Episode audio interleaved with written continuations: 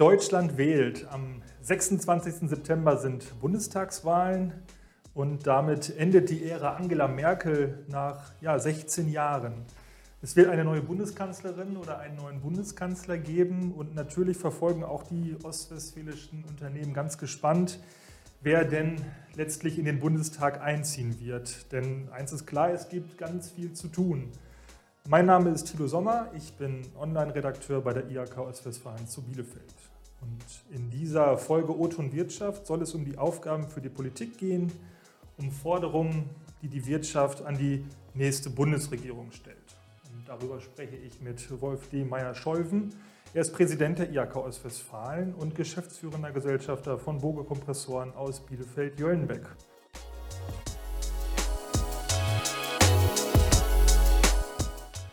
Hallo Herr Meyer-Scheuven, schön, dass Sie sich die Zeit nehmen. Es Hallo, Herr Sommer. Es ist ja auch für Sie eine Premiere in unserem Podcast. Ich bin ganz gespannt, wie es wird. Wahlen, das ist eine ganz besondere Zeit. Ähm, Bundestagswahlen sind dann noch ein bisschen aufregender als äh, Kommunalwahlen, Landtagswahlen. Es geht zumindest mir so. Äh, ich äh, möchte unseren Zuhörerinnen und Zuhörern noch nicht vorenthalten. Ich habe mich auch mit Sakko gekleidet. Wir sind hier festlich und geschmückt und ähm, dem Anlass entsprechend soll es jetzt gleich losgehen. Man beschäftigt sich im Vorfeld intensiv mit den Parteien, mit den Personen, mit den verschiedenen Positionen.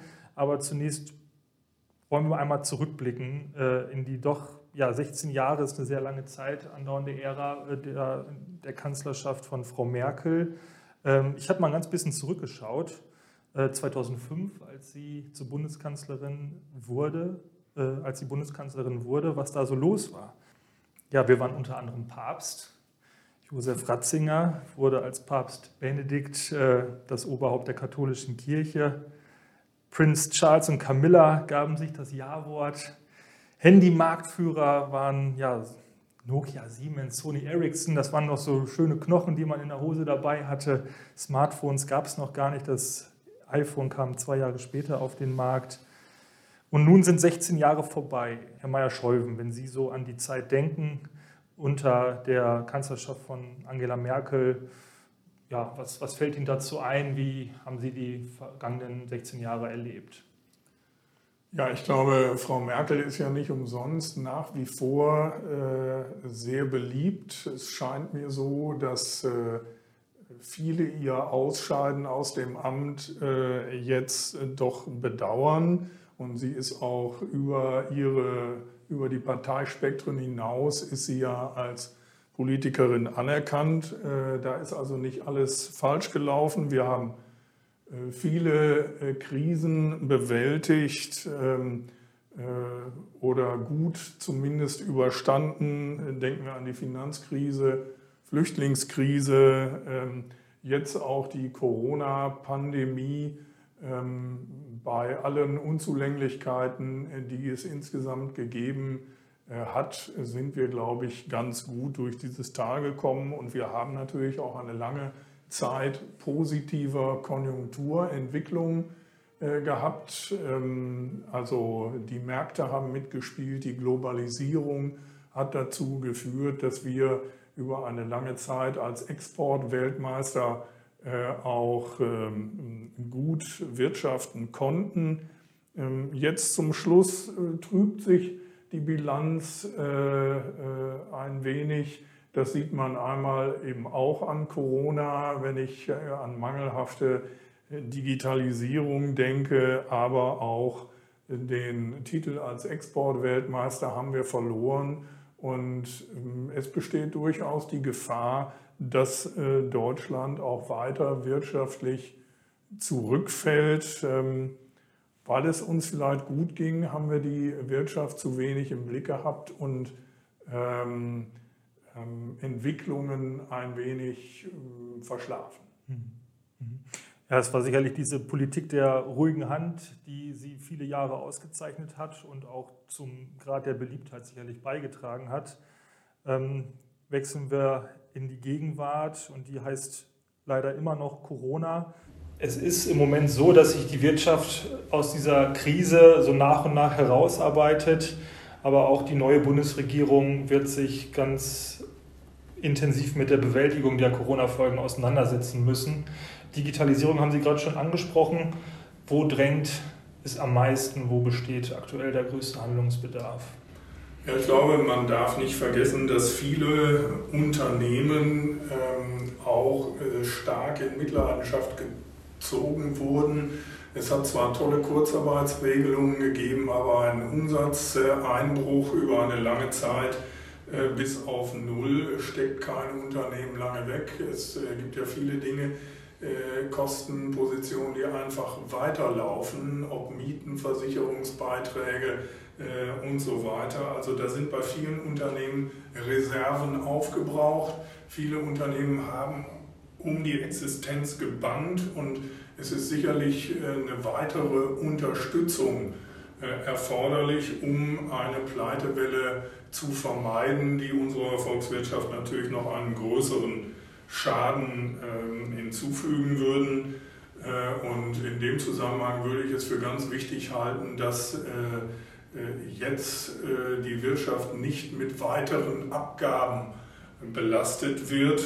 Ähm, die, wir müssen erst aus dem Tal herauskommen und wieder in ein neues, in einen neuen Wachstumspfad kommen, um äh, die Reserven wieder äh, neu ähm, aufzubauen.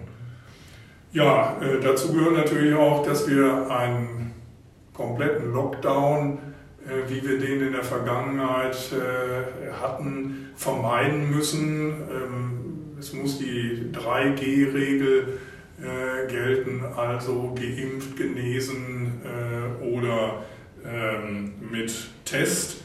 Äh, damit wir das Wirtschaftsleben weiter fortführen können.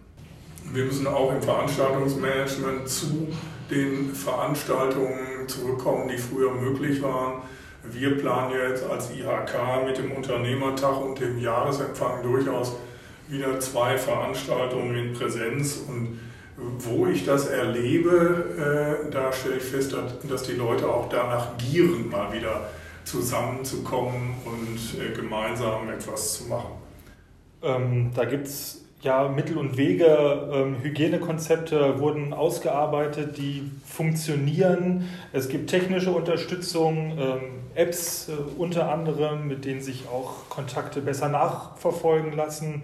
Also da gibt es äh, Möglichkeiten, so etwas wirklich ja auch äh, zu realisieren.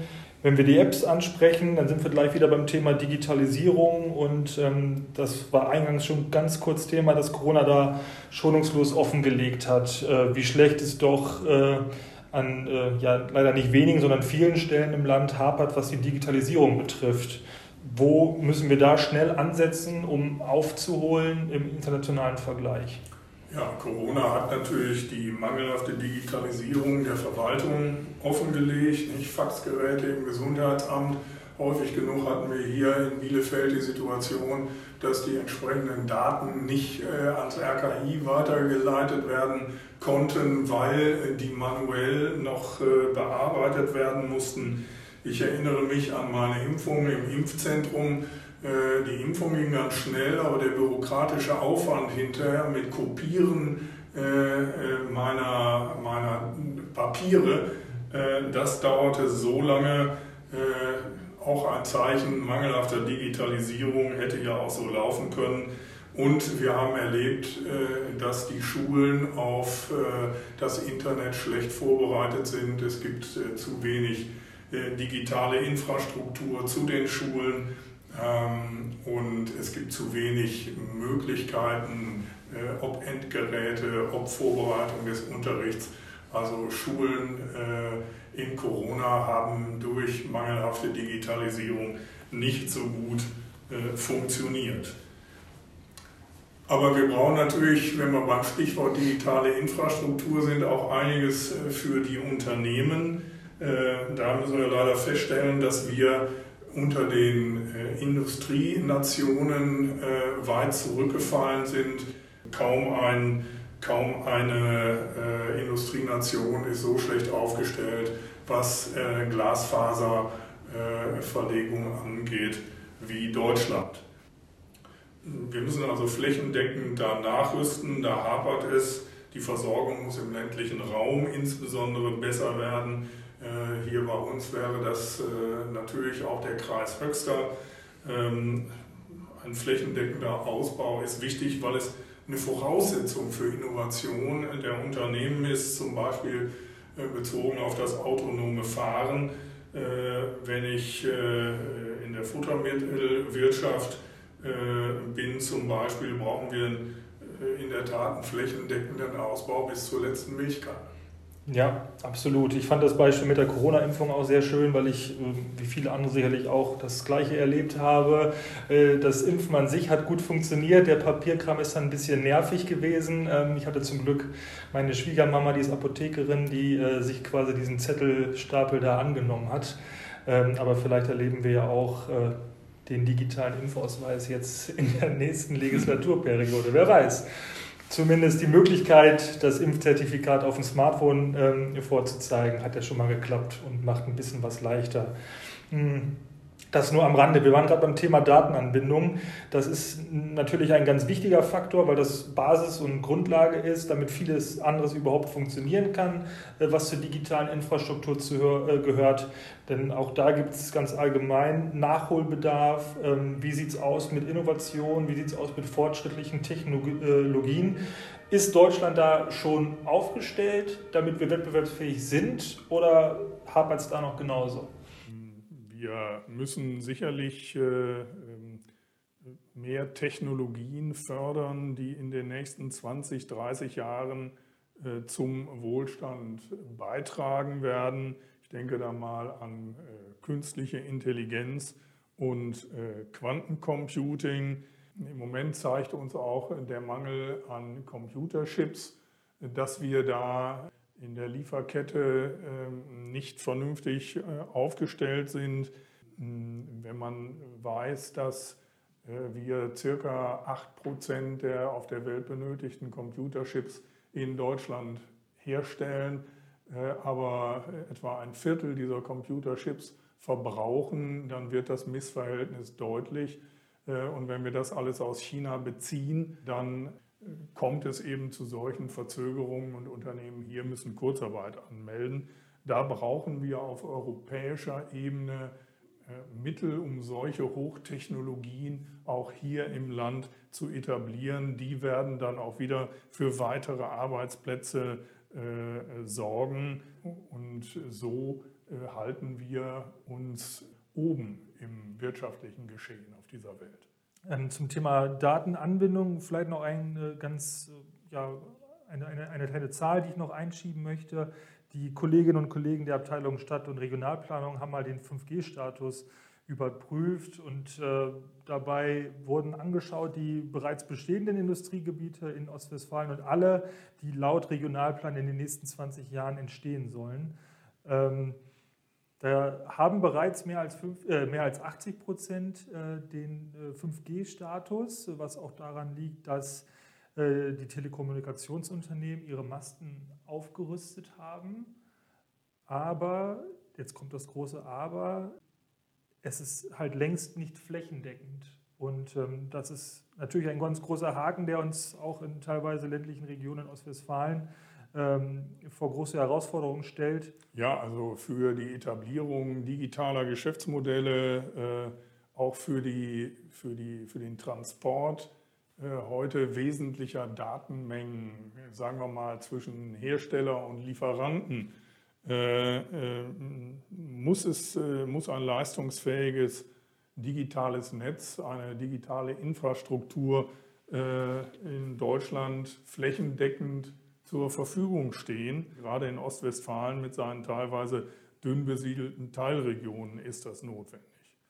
Ähm, ja, der, der, der Ruf nach Daten äh, wird immer lauter. Ähm, die Technik macht es möglich. Gleichzeitig äh, kommt aber von der anderen Seite der Datenschutz, der vieles äh, erschwert und auch ausbremst. Ähm, wie kann äh, da der Datenschutz und die Wirtschaft zusammengebracht ja, also Sie haben recht, mit der Digitalisierung ähm, entstehen viele neue Produkte, Wachstumstreiber, ähm, zunehmend auch virtuelle Märkte und da geht es dann natürlich um die Datennutzung.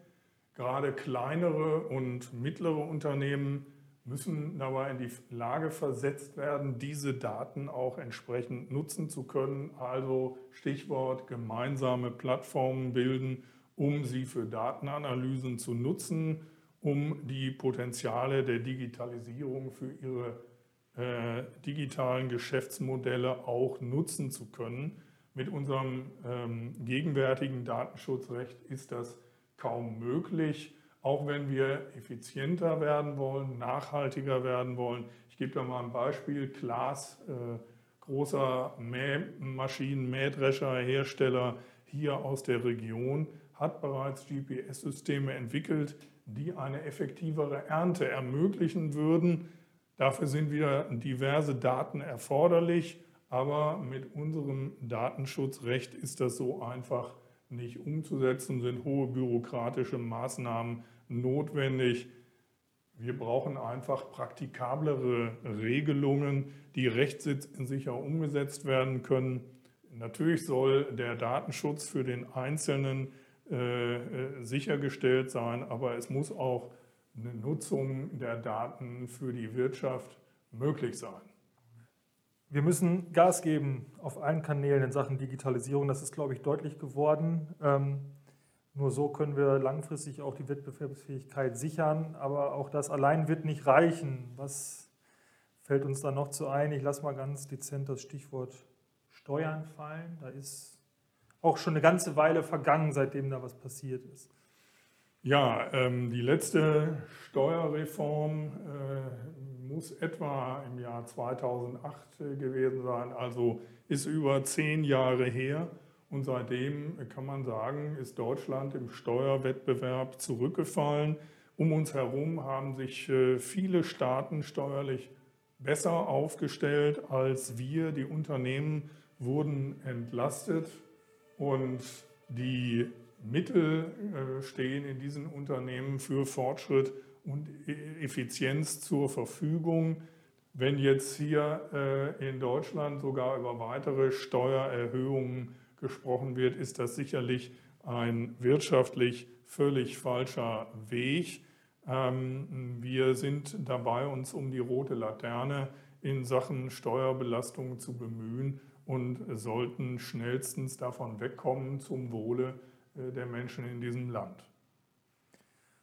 Zum Stichwort äh, Wettbewerbsfähigkeit, äh, da fallen mir zwei weitere Punkte ein, die ja unsere Mitgliedsunternehmen ganz unmittelbar treffen werden. Ich würde mal mit dem beginnen, der sicherlich der größte ist und auch die größte Herausforderung so unserer jetzigen Generation und auch der folgenden für die Zukunft, dem Klimawandel. Ähm, wie kann die Klima, oder nicht wie kann, es ist eher ein Muss, wie muss die Klima- und Energiepolitik äh, gestaltet werden, um diesen Anforderungen gerecht zu werden?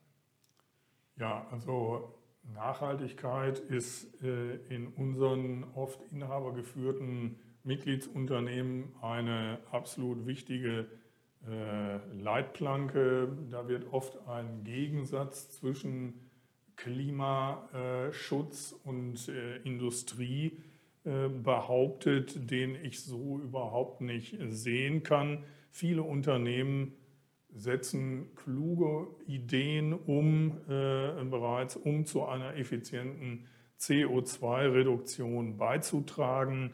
Ähm, ähm, ich kenne auch äh, keinen Unternehmer, der sich in diese Richtung verweigert. Ähm, wir müssen aber auch denjenigen, die immer schneller CO2-Neutralität fordern, die Konsequenzen aufzeigen. Schnellere CO2-Reduzierung würde in starkem Maße Arbeitsplätze kosten und äh, auch dann im Anschluss unsere Sozialsysteme massiv schwächen. Rente, Gesundheit, Sozialfürsorge, das alles wird aus diesen Arbeitsplätzen und den Unternehmen bezahlt, äh, von Staatsverschuldung als Folge äh, mal ganz abgesehen. Wir brauchen einen Ansatz, der Technologie offen und innovationsfördernd äh, ist, mit Markt und Wettbewerb klimaschädliche Emissionen senkt, aber neue Wertschöpfung auch schafft. Hm, ich will als Beispiel äh, die E-Fuels nennen. ähm, die Politik setzt im Moment sehr einseitig auf Elektromobilität. Ähm, wenn man nur, hätten wir eine verbindliche Beimischungsquote von nur 5% äh, E-Fuels äh, zu den herkömmlichen Kraftstoffen, dann würde das hm, so viel CO2 äh, einsparen wie die gesamte Flotte an E-Autos, die in diesem Jahr zugelassen werden.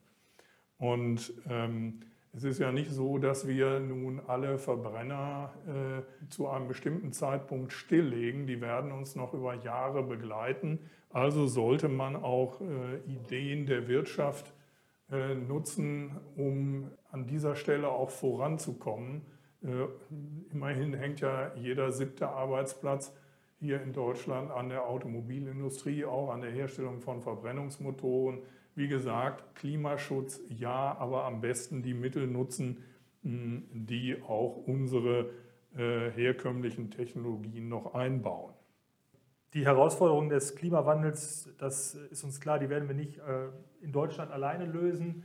Äh, das ist ein Problem, was die ganze Welt in Angriff nehmen muss, um dieser Klimakrise dann auch eventuell Herr zu werden. Eine Nummer kleiner äh, möchte ich einmal dann zu Europa kommen. Das wäre quasi der zweite Punkt zur Wettbewerbsfähigkeit, den ich noch ergänzen möchte. Und denn auch ein wandelndes Europa wirkt sich ja ganz unmittelbar auf die Wettbewerbsfähigkeit aus. Was kann die neue Bundesregierung hier für unsere Unternehmen tun? Ja, Europa ist natürlich absolut wichtig für die Unternehmen. Eine neue Bundesregierung muss in Richtung Europa Akzente setzen. Wir brauchen deutlich mehr Europa, mehr gemeinsamen Markt. Ein starker integrierter Binnenmarkt in Europa ist unsere einzige Chance, um auf Dauer im Wettbewerb mit den USA und auch China relevant zu bleiben. In den USA und China gibt es äh, massive staatliche Industriekonzepte, Förderungen von Hochtechnologie, wie zum Beispiel Halbleiter oder künstliche Intelligenz, da müssen wir in Europa sicherlich mehr tun. Und wie wichtig Europa für die Unternehmen ist, zeigen etwa auch die Vorbereitungen für das europäische Lieferkettengesetz. Das bedeutet ohnehin mehr Bürokratie und Belastung für unsere Unternehmen. Umso mehr braucht es aber statt nationaler Alleingänge eine einheitliche europäische Lösung, um Wettbewerbsverzerrungen äh, zu verhindern. Und dabei müssen die Rahmenbedingungen praktikabel bleiben und die Sorgfaltspflichten verhältnismäßig. Das Stichwort Rahmenbedingungen äh, greife ich noch einmal auf. Trotzdem wird es ein kleiner äh, Themensprung. Ähm, ich würde gerne einmal auf äh, die Gewerbeflächen ähm, zu sprechen kommen. Ähm, einfach nur mal eine kleine Zahl, um das so ein bisschen einzuordnen. Ähm, der Schnitt äh, bzw. der Anteil an Gewerbeflächen beträgt in NRW 3 Prozent. In äh, Ostwestfalen ähm, sind es nur 2,2 Prozent, da hinken wir also im Vergleich äh, hinterher. Ähm, das sind natürlich auch regionalpolitische und landespolitische Themen, aber letztlich wird der Ton ja in Berlin oder auch in Brüssel vorgegeben. Und ähm, was äh, erwarten Sie von der neuen Bundesregierung denn mit Blick auf die Bereitstellung von ja, neuen Gewerbeflächen? Ja, also wie Sie schon gesagt haben, eher so ein Thema der Kommune oder der Landespolitik. Aber gut, äh, es gibt übergeordnete regulatorische äh, Maßstäbe auf europäischer und nationaler Ebene, äh, die dann wieder von den Landes- und Regionalbehörden beachtet werden müssen. Da kann man eigentlich nur fordern, dass das Regelwerk nicht noch engmaschiger wird und die Identifikation geeigneter Gewerbeflächen nicht noch weiter erschwert wird. Ostwestfalen ist eine erfolgreiche Industrieregion mit einem erheblichen Mangel an verfügbaren Gewerbe- und Industrieflächen. Wenn wir die Zukunftsfähigkeit äh, dieser Region erhalten wollen, dann benötigen die Unternehmen in der Tat dringend neue Flächen an den richtigen Standorten, also in der Nähe von Autobahnen, zum Beispiel, beziehungsweise mit guter Verkehrsanbindung und Infrastruktur. Also wir wären dafür, interkommunale Gewerbegebiete auszubauen, etwa zwischen Bielefeld und den angrenzenden Kreisen und das Potenzial entlang der A33 äh, auch zu nutzen. Seit dem Lückenschluss mit der A2 gibt es dort noch durchaus Möglichkeiten der Kooperation. Okay, also die äh, Unterstützung oder Hilfe bei den Gewerbeflächen, ähm, da müssen wir dann erstmal hier doch ähm, vielleicht Richtung, Richtung Kommune und, und Kreis schauen. Aber ähm, wo uns dann Berlin vielleicht ein bisschen mehr helfen kann, ist beim Bürokratieabbau. Denn die Planungs- und Genehmigungsverfahren, die sind nicht, nicht nur langwierig, ähm, sie erschweren grundsätzlich äh, Unternehmenswachstum und ähm, die Planungen verschleppen sich so ins ja, zum Teil unerträgliche. Ähm, wie kann der Bürokratiebau vorangetrieben werden, damit dann auch solche Planungen demnächst beschleunigt werden können? Also Sie haben völlig recht, Bürokratie ist ein Dauerthema. Wir waren ja sogar mal Modellregion für den Bürokratieabbau hier in Ostwestfalen-Lippe. Es darf einfach nicht 60 Jahre dauern, bis eine beschlossene Straße Realität wird. Ähm, da müssen die Planungsprozesse äh, besser werden oder schauen wir uns das Thema Klimawandel an. Wir wollen äh, mehr mit erneuerbaren Energien machen, äh, aber äh, die Nord-Süd-Stromtrasse, äh, die wir seit zehn Jahren planen, ist noch keinen Schritt weitergekommen. Planung und Genehmigung müssen deutlich schneller werden. Deutsche Regelungen dürfen dabei auch nicht in kleinkarierter Manier über das hinausgehen, was die Staatengemeinschaft sonst in Europa verlangt. Und ähm, ich denke, das wäre wirklich ein A-Thema, äh, das anzugehen. Leider hört man immer von allen Parteien, dass man das auch so sieht, äh, aber letztendlich passiert wenig. Äh, also das Eintreten für Entfesselungspakete im Bund ist sicher ein lobenswerter Schritt. Mhm. Über die äh, Gewerbeflächen hinaus haben wir als IHK natürlich die Stadtentwicklung insgesamt im Blick und ähm, in den Wahlprüfstein zur Bundestagswahl hat die äh, IHK-Vollversammlung gefordert, äh, lebenswerte Räume in Stadt und Land zu erhalten und gleichzeitig ja, Mobilität sicherzustellen. Das ist eine große Aufgabe, sicherlich auch keine leichte Aufgabe und ähm, ein Thema, was äh, auch sehr polarisierend ist. Also ich selber bin äh, Jobticket-Nutzer, fahre gerne mit dem Bus zur Arbeit, weil das möglich ist aufgrund meines Arbeitsplatzes. Meine Frau, die braucht das Auto, ist Pendlerin. Äh, da wird natürlich dann auch am Küchentisch mal ganz anders äh, diskutiert und so geht es sicherlich vielen. Was ich damit deutlich machen möchte, es ist natürlich ein Spagat, der gemeistert werden möchte. Die Frage ist, sind wir auf dem richtigen Weg, diesen Spagat dann auch zu meistern oder verkrampfen wir gerade und es kommt eher zum Stillstand statt zum Fortschritt.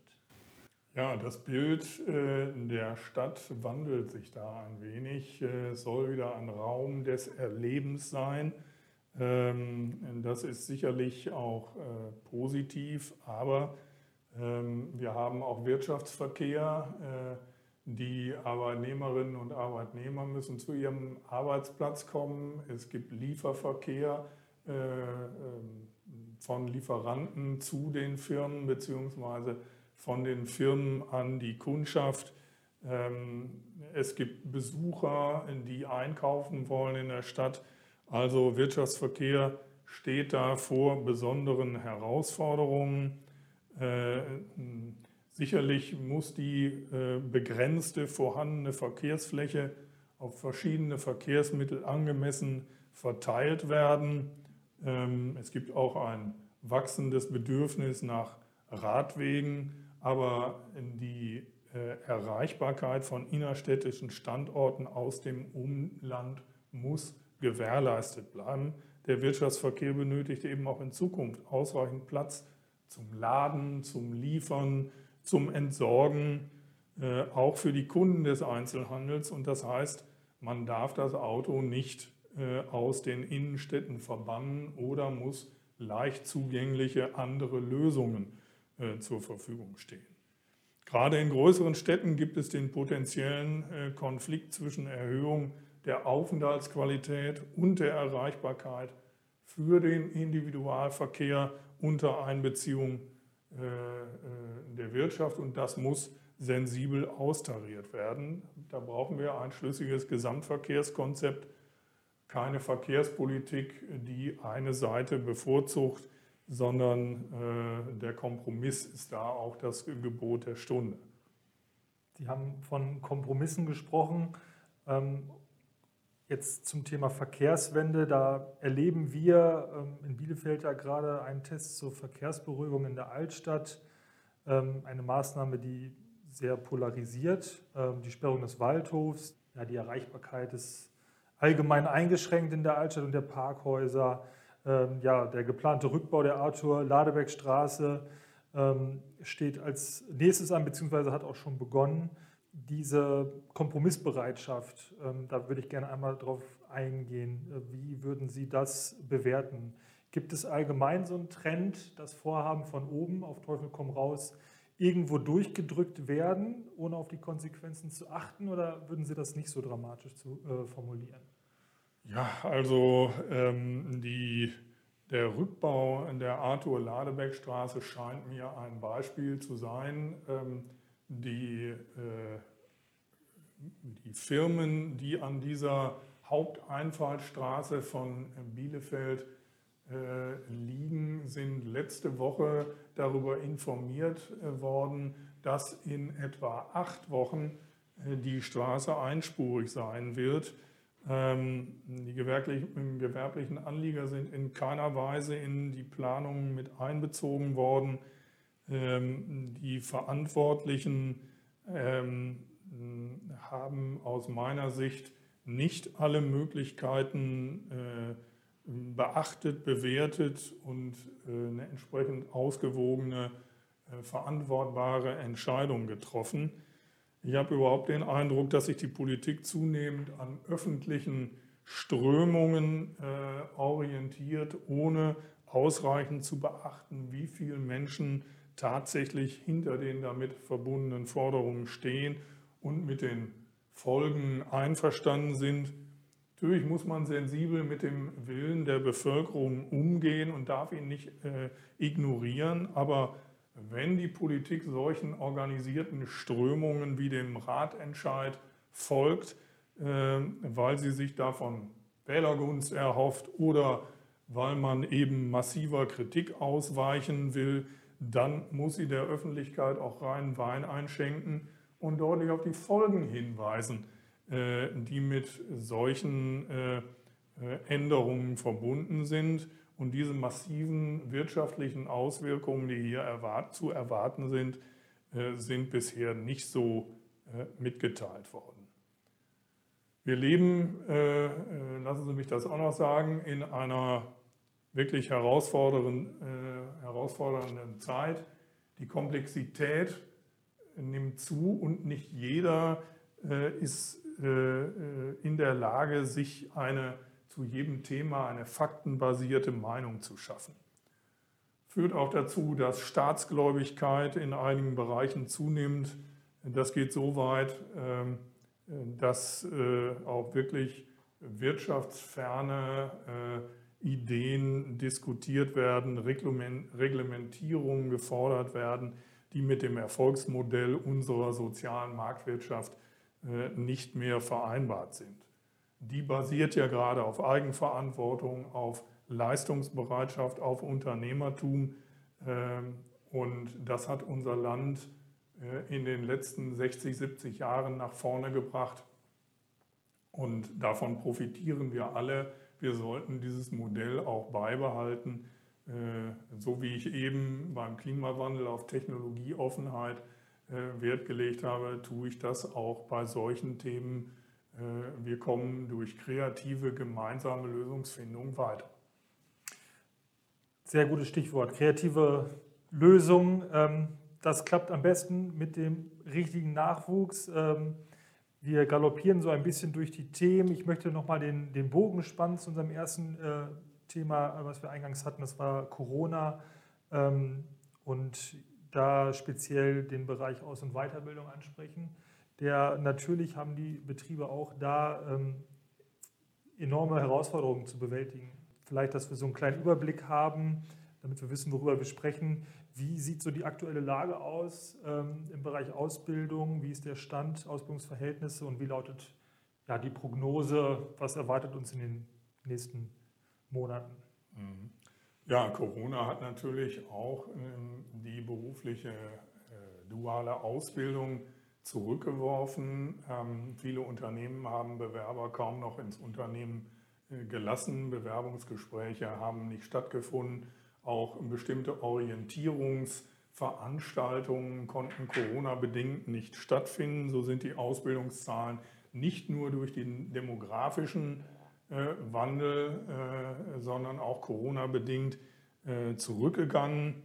Äh, in diesem Jahr holen wir das wieder ein bisschen auf. Wir haben Zuwächse in der Ausbildung äh, von äh, über 3,8 Prozent zum Vorjahr.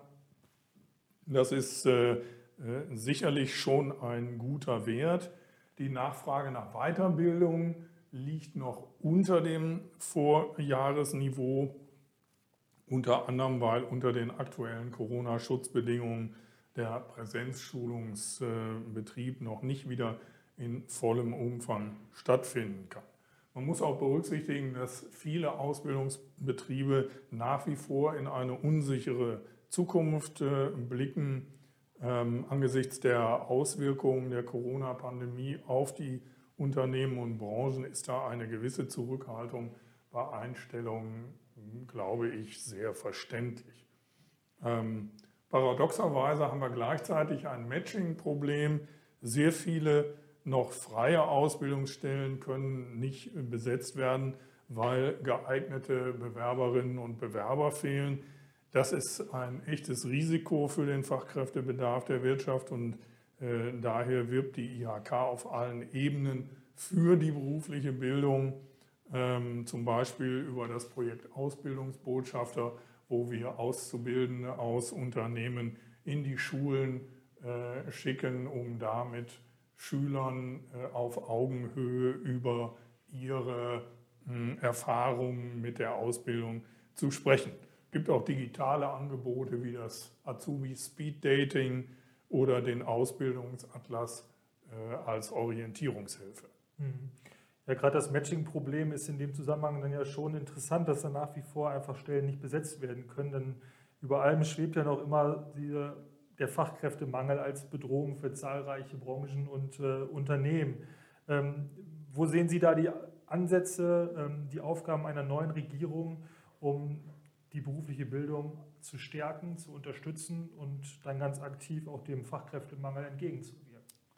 Ja, das ist natürlich schwer, denn im Bewusstsein der Gesellschaft hat sich äh, die berufliche Bildung als zweitbestes äh, verfestigt. Äh, alle wollen studieren. Eine kontinuierliche und multimediale Imagekampagne des Bundesministeriums für Bildung und Forschung könnte dieser Entwicklung sicherlich entgegenwirken. Gleichzeitig braucht es eine gleichberechtigte, umfassende Berufsorientierung als Standard an allen Schulformen, damit die Schülerinnen und Schüler sich ein wirkliches Bild über die bestehenden Möglichkeiten machen können. Und äh, Aus- und Weiterbildung müssen vielleicht künftig von Anfang an zusammen gedacht werden. Die IHK Ostwestfalen hat im März dieses Jahres die erste Bachelor Professional in ihrem Bezirk beglückwünscht. Das ist eine neue Abschlussbezeichnung die die Gleichstellung äh, zum Studium zeigt, also Aus- und Weiterbildung führen zum Bachelor Professional und damit zu einer Gleichstellung mit dem Studium. Die IHK prüft jedes Jahr rund 800 Teilnehmerinnen und Teilnehmer in über 30 verschiedenen Qualifikationsprofilen zur höheren Berufsbildung. Wenn alle IHK-Abschlüsse der höheren Berufsbildung zügig als Bachelor, Bachelor Professional oder Master Professional anerkannt würden, dann wird die Gleichwertigkeit beruflicher und akademischer Bildung auch erlebbar. Ja, wunderbar. Ähm, ich gucke auf meinen Zettel, ich sehe viele abgearbeitete äh, Themen und Fragen. Dann äh, bleibt uns noch ein bisschen Zeit äh, zu fantasieren vielleicht. Äh, nehmen wir einfach mal an, Sie bekommen die Möglichkeit, ähm, als Präsident der IHK Ostwestfalen ja, der neuen Bundeskanzlerin oder dem neuen Bundeskanzler dann nach seiner Wahl oder nach ihrer Wahl zu gratulieren. Was würden Sie ihr oder ihm gerne mit auf den Weg geben? Ja, also äh, der erste Rat wäre sicherlich, wer die Wirtschaft stärkt, stärkt das ganze Land. Dann profitieren die Menschen durch Arbeitsplätze und Infrastruktur, durch eine gesicherte Finanzierung von Bildung und Aufstieg und die Sozialkassen erzielen dann auch genügend Einnahmen, um die Schwächeren zu unterstützen. Und äh, ich würde auch empfehlen, dass äh, die Bundeskanzlerin oder der Bundeskanzler äh, immer ein Auge auf die IHK-Organisation hat, die ihm mit Rat und Tat zur Seite stehen kann. Das sagt Wolf D. Meyer-Scheuven, Präsident der IHK Ostwestfalen zu Bielefeld. Vielen Dank, dass Sie sich die Zeit genommen haben. Und ja, jetzt werden wir noch ein bisschen gespannter auf den Ausgang der Wahl am 26. September schauen. Schönen Dank. Ja, ich danke Ihnen.